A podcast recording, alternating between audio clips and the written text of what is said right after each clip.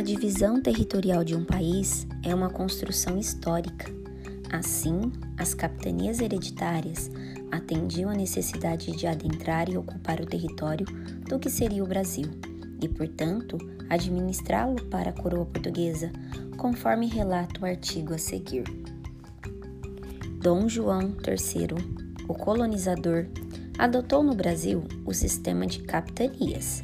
Tratava-se de uma forma de promover a ocupação da terra sem onerar a coroa, uma vez que todos os gastos ficavam a cargo do donatário.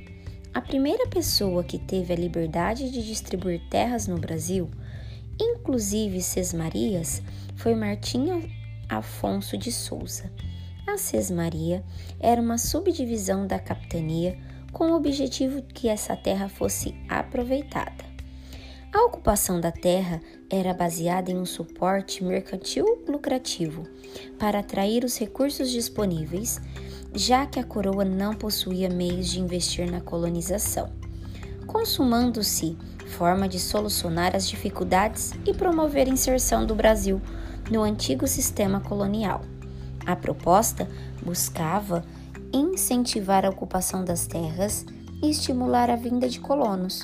Delas, no início da colonização, significava mais de um dever do que o direito, já que sua cessão estava condicionada ao aproveitamento e à transferência da terra após um certo tempo.